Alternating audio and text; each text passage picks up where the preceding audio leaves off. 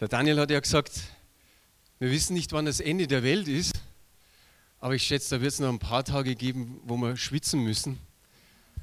So wie heute und ich bin überrascht, auch wenn Ferien und Urlaubszeit ist, dass doch noch welche gekommen sind. Gestern war eine Hochzeit hier, darum seht ihr noch ganz besonderen Blumenschmuck, so ganz groß, hier hervorstechend.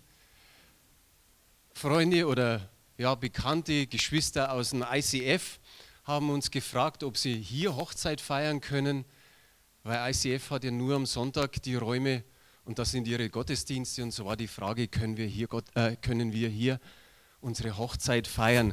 Ich weiß nicht, wer kennt den Harald und die Helen. Helen ist eine Kenianerin und der Harald ein Münchner.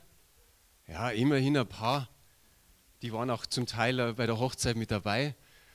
Ja, da war es auch ganz schön heiß. Habe ich sogar gesehen, dass die Afrikaner schwitzen dass sie sich da unten in Schatten gestellt haben. Und ich habe ja letzte Woche schon gesagt, ja, ich bete dafür, dass Sommer bis Oktober ist. Ich sage mal einschließlich Oktober, weil wir immer so lange Winter haben und es soll auch mal ein Sommer richtig lang sein, das habt ihr davon. Bis jetzt hat Gott mein Gebet erhört. Und natürlich kämpfen manche mit der Hitze und sagen, ich komme nicht in den Gottesdienst, das, das wird mir einfach zu warm habe ich gestern in einer anderen Gemeinde gedient und habe hab das auch gehört, also in der Gemeinde von Frank Uphoff. Und da haben auch etliche gesagt, oh, wir gehen am Sonntag nicht in Gottesdienst, uns ist es einfach zu heiß. Also der, der mal wegen der Hitze nicht kommt, der hat wirklich mein Verständnis. Ich freue mich total für euch, ihr könnt jetzt einfach da sitzen und zuhören. Und ich habe noch eine gewisse Aufgabe vor mir. Herr Daniel hat ja letzte Woche in seiner Predigt so eine kleine Überschrift oben drüber getan. Und da hieß es, wir wollen eine Gemeinde sein, die. Und dann hat er über Buße und über Umkehr gesprochen. Und ich habe heute natürlich auch diese Überschrift. Wir wollen eine Gemeinde sein, vielleicht sehen wir es an der Folie, die glaubt. Wir wollen eine Gemeinde sein, die glaubt. Und die Überschrift für die Predigt heute ist, sähe Glauben und ernte Wunder. Hast du da Amen dafür? Das Thema Glauben ist ja riesengroß. Sprich mit verschiedenen Menschen und, und der eine sagt, ich glaube an alles. Und der nächste sagt, ich glaube an nichts. Und derjenige wird dann auch noch sagen, okay, und ich glaube auch nicht, dass nach dem Tod irgendwas ist. Mein früherer Chef, der hat immer gesagt, nach dem Tod ist aus. Da ist nichts mehr. Manche glauben an ihren Fußballverein, fiebern mit, weinen mit, sterben fast mit, wenn sie abgestiegen sind. Die anderen glauben an ihre Idole, an die Stars, die sie so vielleicht nur vom Fernsehen kennen, aber voll auf die abfahren. Die anderen glauben, ob sie nochmal irgendwie einen Sechser im Lotto haben, obwohl die Chancen, ich weiß nicht, wie viele Millionen zu eins sind. Dann glauben die anderen an Horoskope, und ich habe viele erlebt, die haben drei verschiedene Tageszeitungen gelesen, also die Horoskope, noch ein paar Zeitschriften, also so vier, fünf Horoskope waren es dann schon. Ja, dann sage ich, na wird da doch irgendwie mal eins eintreffen, oder? Die haben einen Aberglauben, die sagen, okay, wenn eine Katze vor mir vorbeiläuft, eine schwarze Katze, oder ich gehe unter einer Leiter durch, oder da zucken wir sogar manchmal, wenn man über Kreuz sich begrüßt. Die Nächsten glauben, dass drei Pfund Rindfleisch, wer kennt es? Rüdiger hat gesagt, dass drei Pfund Rindfleisch eine gute Suppen gibt.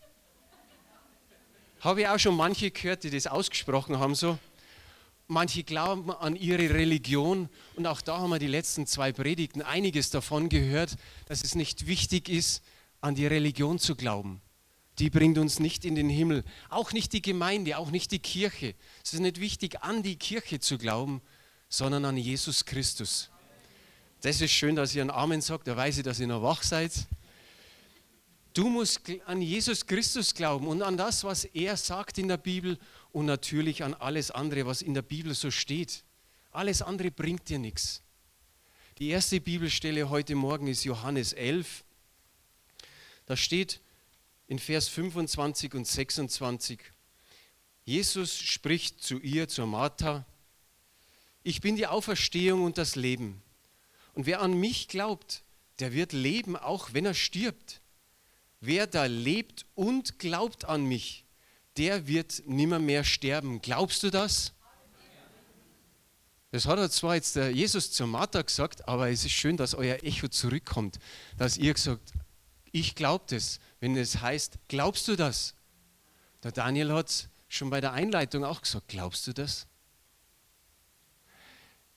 Johannes 3,16 darf immer, der darf so gut wie nie fehlen, wenn es da heißt, denn also hat Gott die Welt geliebt, dass er seinen eingeborenen Sohn gab, damit alle, die an ihn glauben, nicht verloren werden, sondern das ewige Leben haben. Wir können als Gemeinde also sagen, wir glauben an den dreieinigen Gott. Der ist für uns der Schöpfer, er ist für uns der Retter, er ist für uns der Versorger, er ist unser Helfer und er ist unser Herr. Amen. Er ist für unsere Schuld ans Kreuz von Golgatha gegangen. Stellvertretend hat er unsere Schuld auf sich genommen. Wie wunderbar ist es. Wir dürfen Buße tun, wir dürfen umkehren und wir dürfen eins tun, seine Vergebung annehmen. Er ist treu und gerecht und er vergibt unsere Schuld. Amen. Wie wunderbar ist das. Und das haben wir letzte Woche auch gehört. Allein durch Gnade sind wir errettet. Wir verdienen uns nichts, sondern wir empfangen seine Vergebung und wir wissen, er hat gesagt, du bekommst ewiges Leben wenn du dein Leben ihm gibst. Und er ist auferstanden, er lebt, er ist zur Rechten des Vaters und wie der Daniel gesagt hat, er wird kommen, wir wissen bloß noch nicht wann. Aber sei gefasst darauf, dass er kommt. Und vielleicht dürfen wir es so richtig live erleben, noch hier auf Erden. Wie bei den Jüngern ist unser Glaubensleben mal unten und einmal oben die waren auch himmelhoch jauchzend und an einer anderen Stelle zu Tode betrübt. Da war der Glaube so richtig klein und dann ist es mal wieder ein bisschen hochgegangen. Es war ein ständiges Bergauf und Bergab. Für uns ist es vielleicht manchmal nur so wie ein leichtes, ja, so wie die Wellen, bisschen höher, bisschen tiefer. Aber manchmal erleben wir auch, dass es so richtig runtergeht, aber auch wieder, dass es aufwärts geht. Die Jünger, von ihnen heißt es bei der Hochzeit zu Kana, sie glaubten an ihn. Da steht so das erste Mal drin von den Jüngern, sie glaubten an ihn. Und dann waren es Hunderte, dann waren es Tausende. Und dann hat Jesus nichts Falsches erzählt, aber Dinge erzählt, die waren ihnen zu hart. Und dann riss es eine Riesenmenge von Jüngern wieder weg. Die waren auf einmal nicht mehr da und nur die zwölf waren da. Und was haben die gesagt? Wir haben geglaubt. Wir haben geglaubt und noch eins, wir haben erkannt, du bist der Heilige Gottes. Du bist der Sohn Gottes und du hast Worte ewigen Lebens. Und so waren die, die Jünger vielleicht wieder auf einem Hoch, aber kurz darauf ging es wieder bergab. Jesus sagte so oft zu ihnen, habt ihr noch keinen Glauben? Ihr Ungläubigen hat er sie geschimpft. An anderer Stelle hat er vielleicht mal bloß gesagt, ihr Kleingläubigen.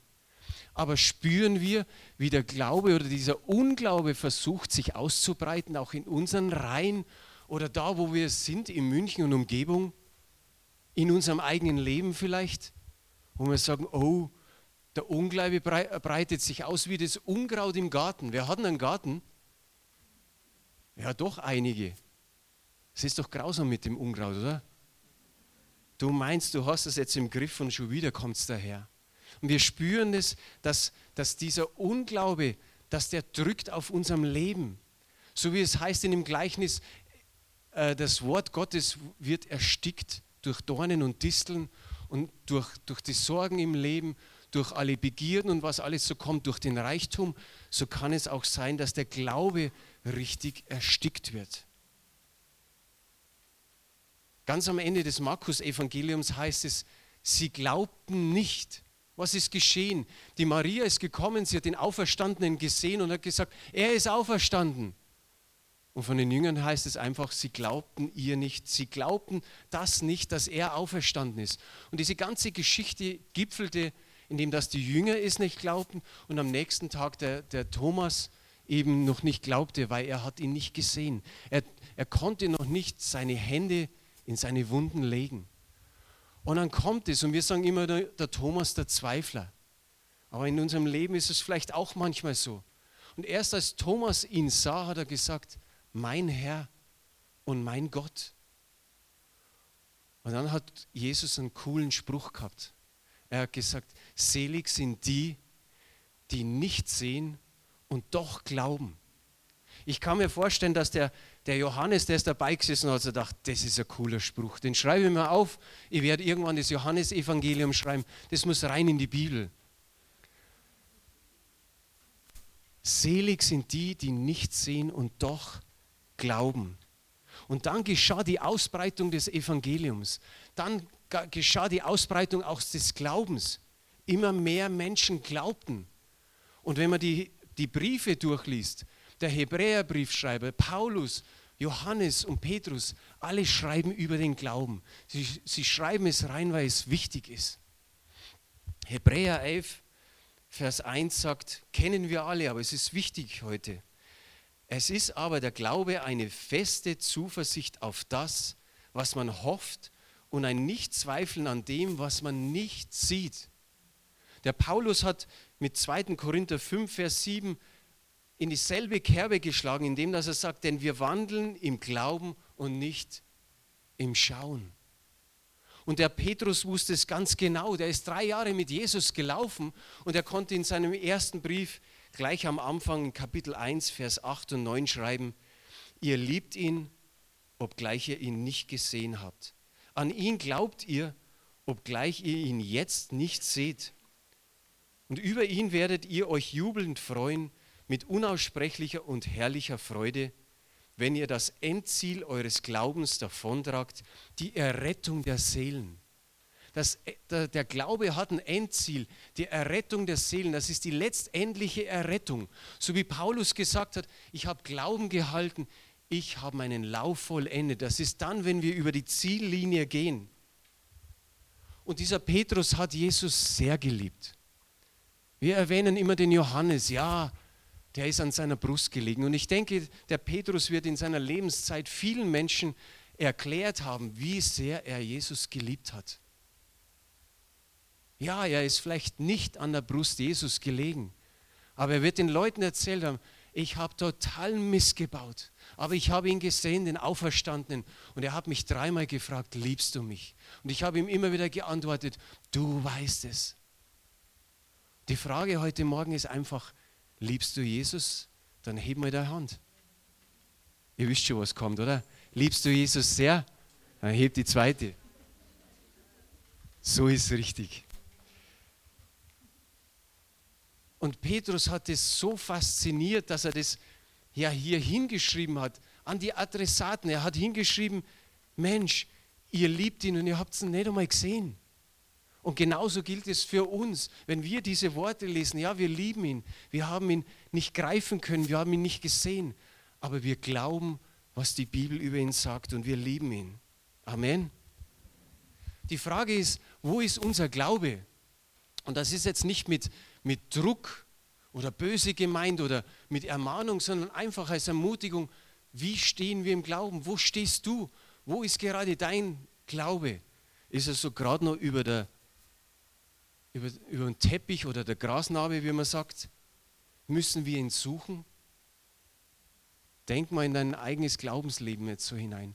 Wo stehst du? Wunderbar ist, dass Jesus immer wieder aufgefordert hat zu glauben. Ich habe es hier nicht an der Folie, aber in Matthäus 23, Vers 23, da kämpft er gerade so mit den, mit den Pharisäern. Er sagt zu ihnen, wehe ihr. Das waren die Religiösen, wo wir letzte Woche gehört haben. Die haben gemeint, sie müssen alles perfekt machen, alles super duper heilig. Und so sagt Jesus, wehe ihr, die ihr den Zehnten gebt von Minze, Dill und anderen Kräutern. Und dann kommt er hat gesagt, aber am wichtigsten geht ihr vorbei die Barmherzigkeit, die Gerechtigkeit und der Glaube. Alles andere ist Religion. Beim Opfersammeln haben wir heute das nicht erwähnt, aber 2. Äh, Korinther Kapitel 9, die Verse 6 und 7, sagen wir meistens, wenn wir das Opfer einsammeln. Da sagt der Paulus, das aber bedenkt, wer kärglich sät, der wird auch kärglich ernten. Und wer im Segen sät, der wird auch im Segen ernten. Jeder, wie er sich's im Herzen vornimmt, nicht widerwillig oder gezwungen, denn einen fröhlichen Geber hat Gott lieb. Wenn du fröhlich gibst, weißt du schon, du bist dir die Liebe Gottes sicher. Aber wichtig ist, dass wir hier nicht nur auf die Finanzen schauen, sondern auf das Geben. Wer reichlich austeilt, so wie ich heute gesagt habe, wer sät im Glauben, wer groß sät im Glauben, wird auch eine reiche Ernte zurückbekommen. Da kommt was zurück. Und darum sagt der Paulus nicht kärglich, aber reichlich im Segen. Wer möchte einen Segen haben? Einfach mal nochmal Hand hoch. Ist fast überflüssig so eine Frage, oder? Wer möchte einen Segen haben? Aber hier schreibt die Bibel das andersrum. Du sollst zuerst im Segen säen und dann wird was zurückkommen. Und Gott ist nicht geizig. Er segnet immer über die Maßen. Also wenn wir geben im Segen, werden wir auch im Segen etwas zurückbekommen. Überrasche Gott mit deinem Glauben. Du überlegst gell, und denkst so, kann man Gott überraschen mit dem Glauben? Okay, kann man. Sag das einmal den Nachbarn, überrasche Gott mit deinem Glauben.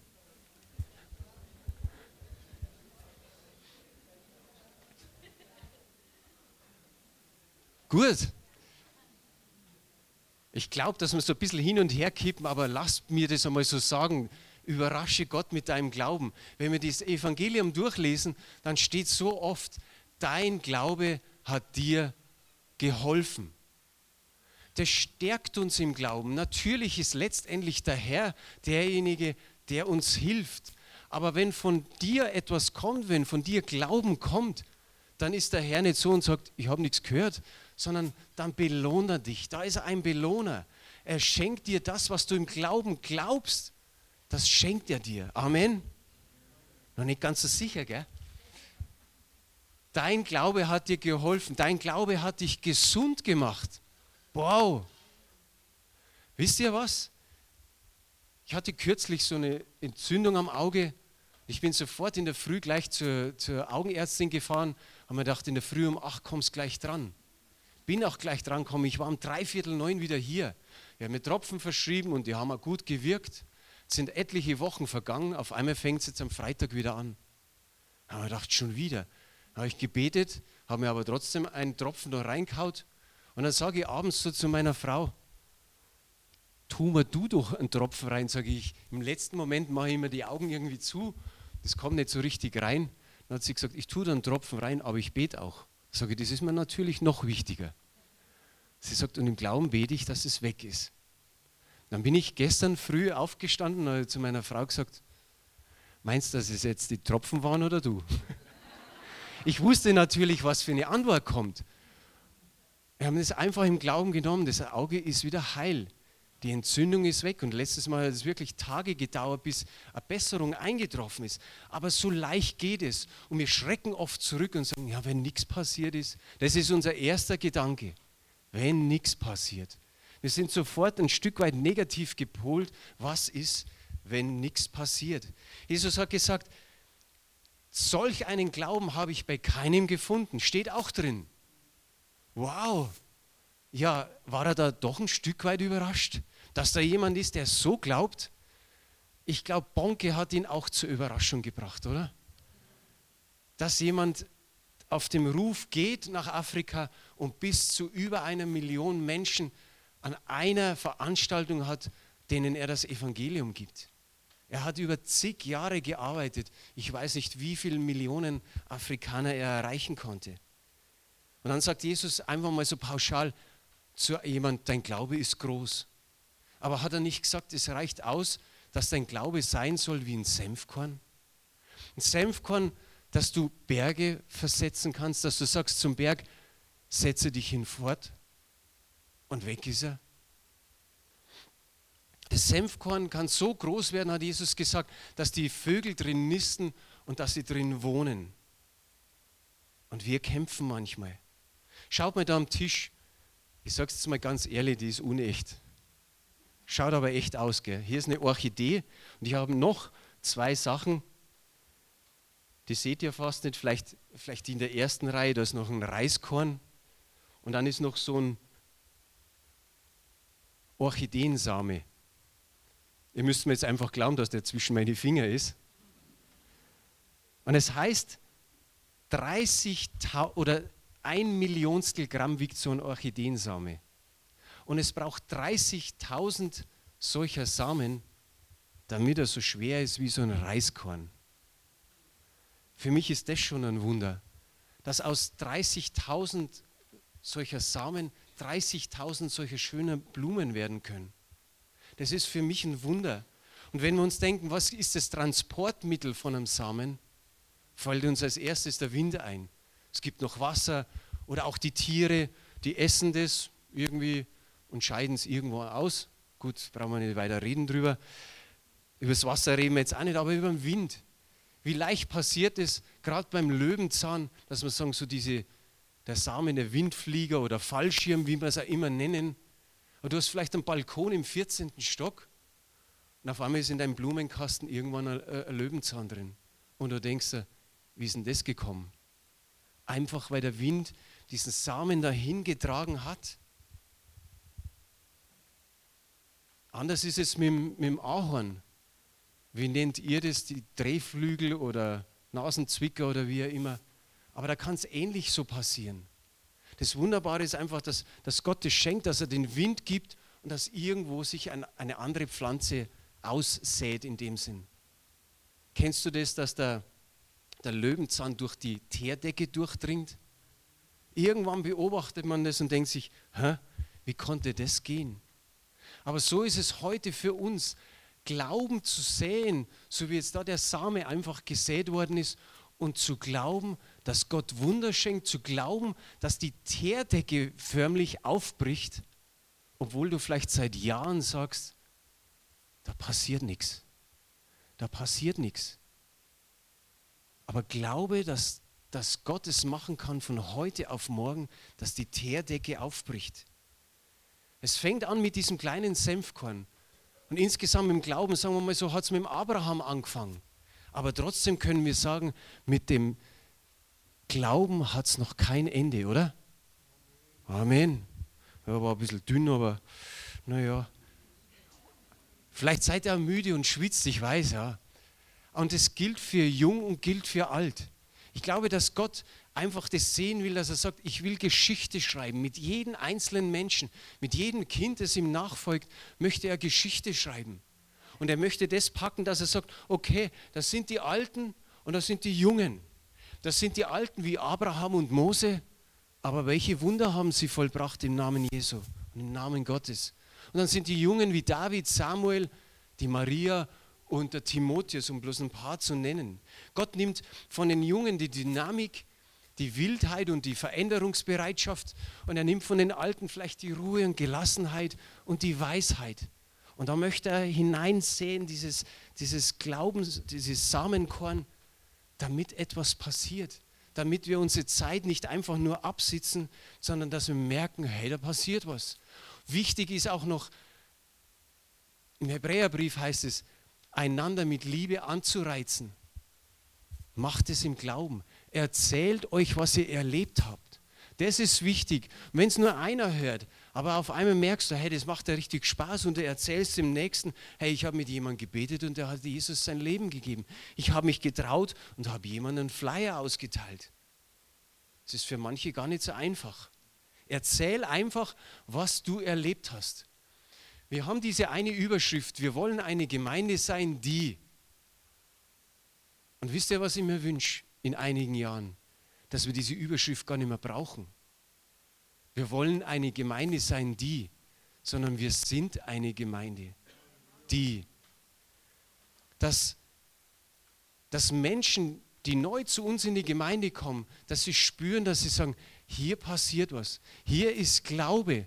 Dass Menschen, die vielleicht noch draußen sind und sich nicht reinwagen, wie in der Apostelgeschichte, ich glaube Kapitel 4 ist es oder 5, da heißt es von diesen Menschen, sie sind zwar nicht bei der Gemeinde gewesen, aber sie hielten viel von ihnen. Dass wenigstens das kommt, dass die Menschen schon draußen sagen, die Glaubensgemeinde.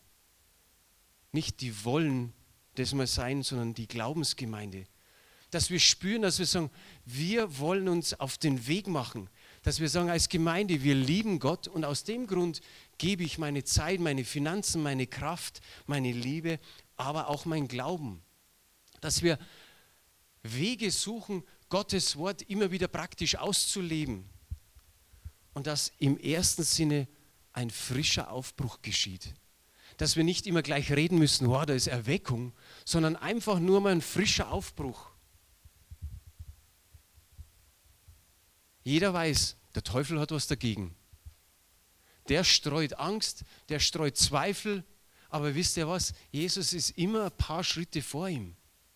Das hat er in, der, im, in den Evangelien schon gesagt, dass er uns als Schafe, als Lämmer unter die Wölfe sendet da wissen wir, was los ist. Okay, da weht ein anderer Wind draußen, aber das war damals nicht anders. Und Jesus hat es einfach schon mal vorhergesagt, so als Vorbereitung. Wisst ihr, wie es Mose und Josua gegangen ist? Hat, Mo, hat Mose einfach gesagt, okay, das ist jetzt mal so eine ruhige Berechnung. Hinter uns sind die Ägypter, da vorne ist das Rote Meer. Ja, meinen Stab habe ich auch dabei. Glaubt ihr nicht, dass da ein bisschen Angst dabei war? Wenn du so richtig dich hineinversetzt in diese Situation, wird es klappen? Gott hat gesagt, streck den Stab aus übers Meer. Wird es wirklich klappen?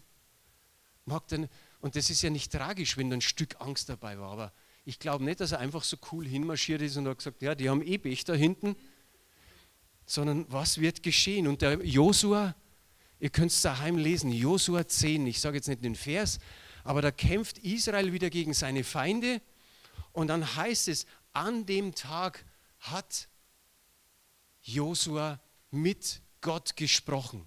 Er redete mit ihm und, und Gott redete mit ihm.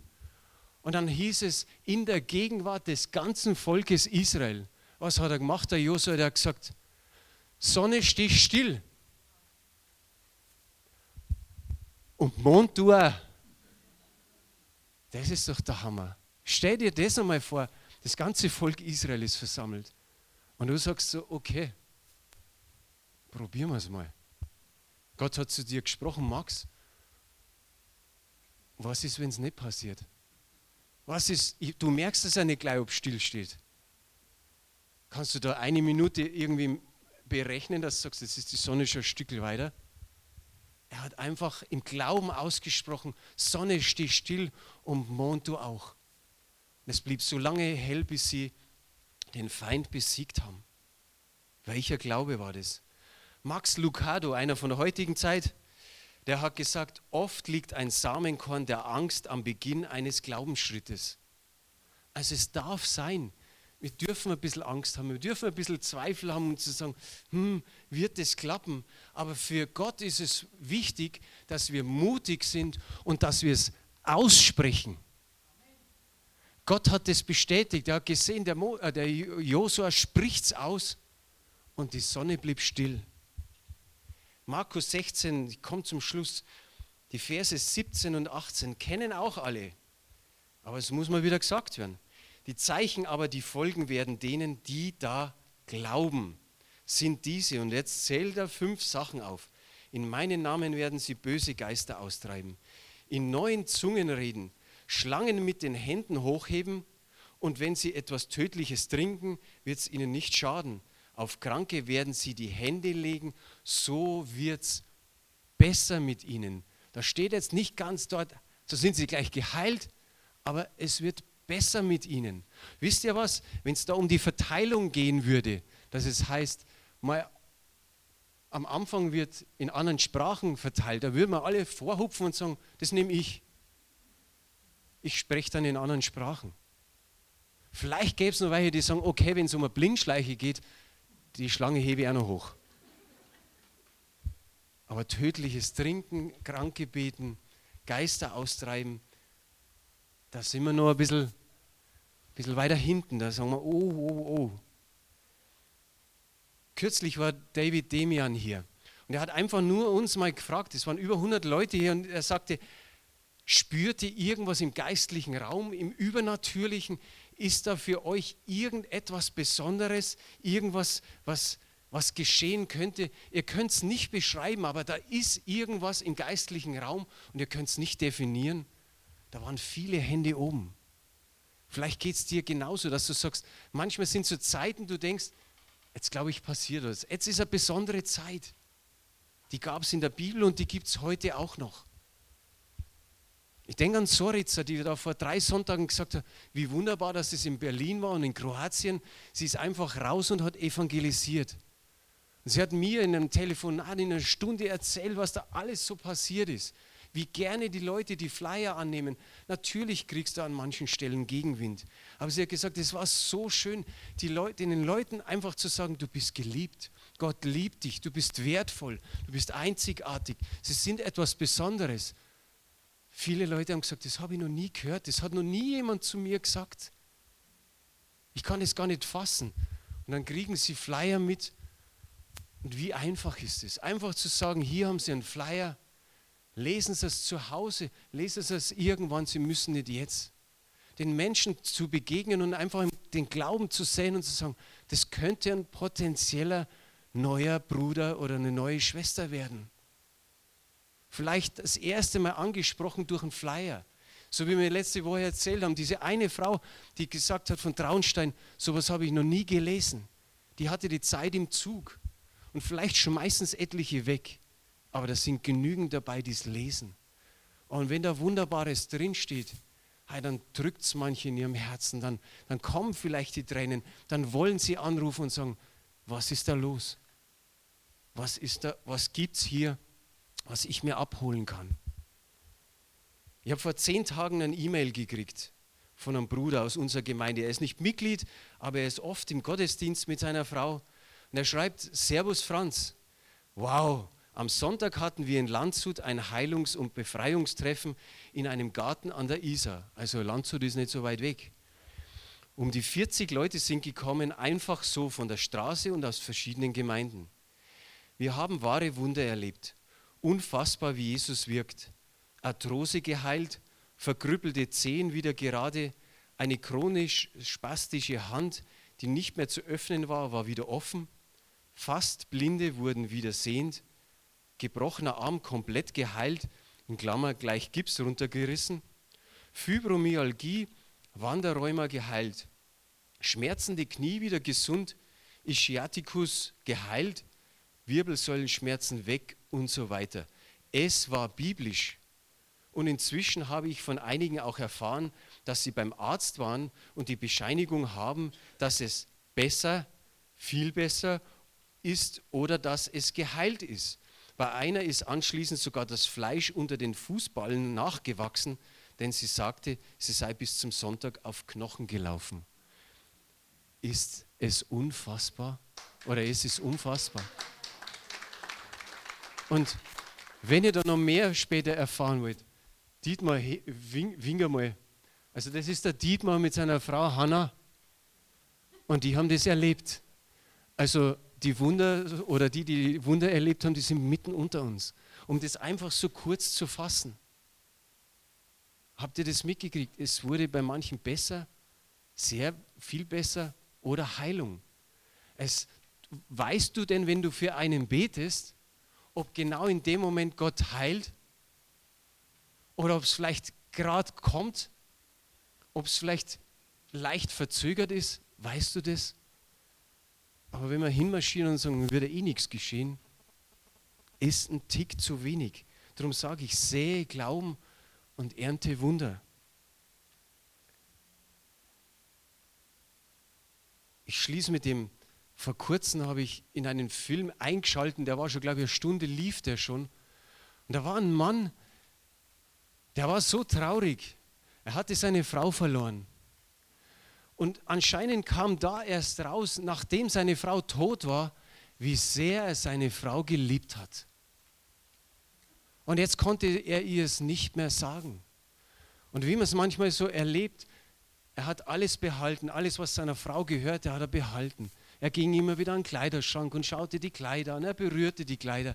Er tat, was er so da noch tun konnte, Aber er war traurig darüber, dass er seiner Frau nie Komplimente gemacht hat, nie erzählt hat, wie sehr er sie liebt. Und anscheinend ist es ihm genauso gegangen mit allen anderen Menschen. Er hat nichts irgendwie gegeben, nichts ausgeteilt. Und dann kommt am Schluss was, das war für mich so richtig, wow, so richtig erschreckend, dass er gesagt hat, welche Bedeutung hatte mein Leben für irgendjemand? Und dann gab er sich selbst die Antwort und sagte, mir fällt keine ein. Das hat mich richtig schockiert. Und ich beziehe es jetzt auf die Menschen. Ich beziehe es auf unseren Glauben. Ich beziehe es auf das Säen Glauben, dass, dass da genügend Menschen noch sind, die vielleicht ähnlich so ticken. Dass da genügend Menschen draußen sind, die noch nie irgendwie was Gutes gehört haben.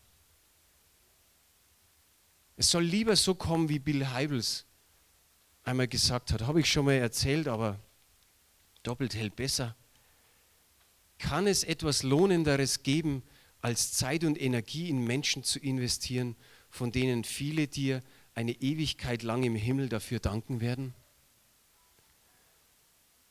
Wenn es auch 100 zu 1 ist, dass du nur einen erreichst, aber Gott sagt, der ist es wert ich bin für dich ans Kreuz gegangen. Tu es für mich. Ich habe viel für dich getan. Tu es für mich. Amen.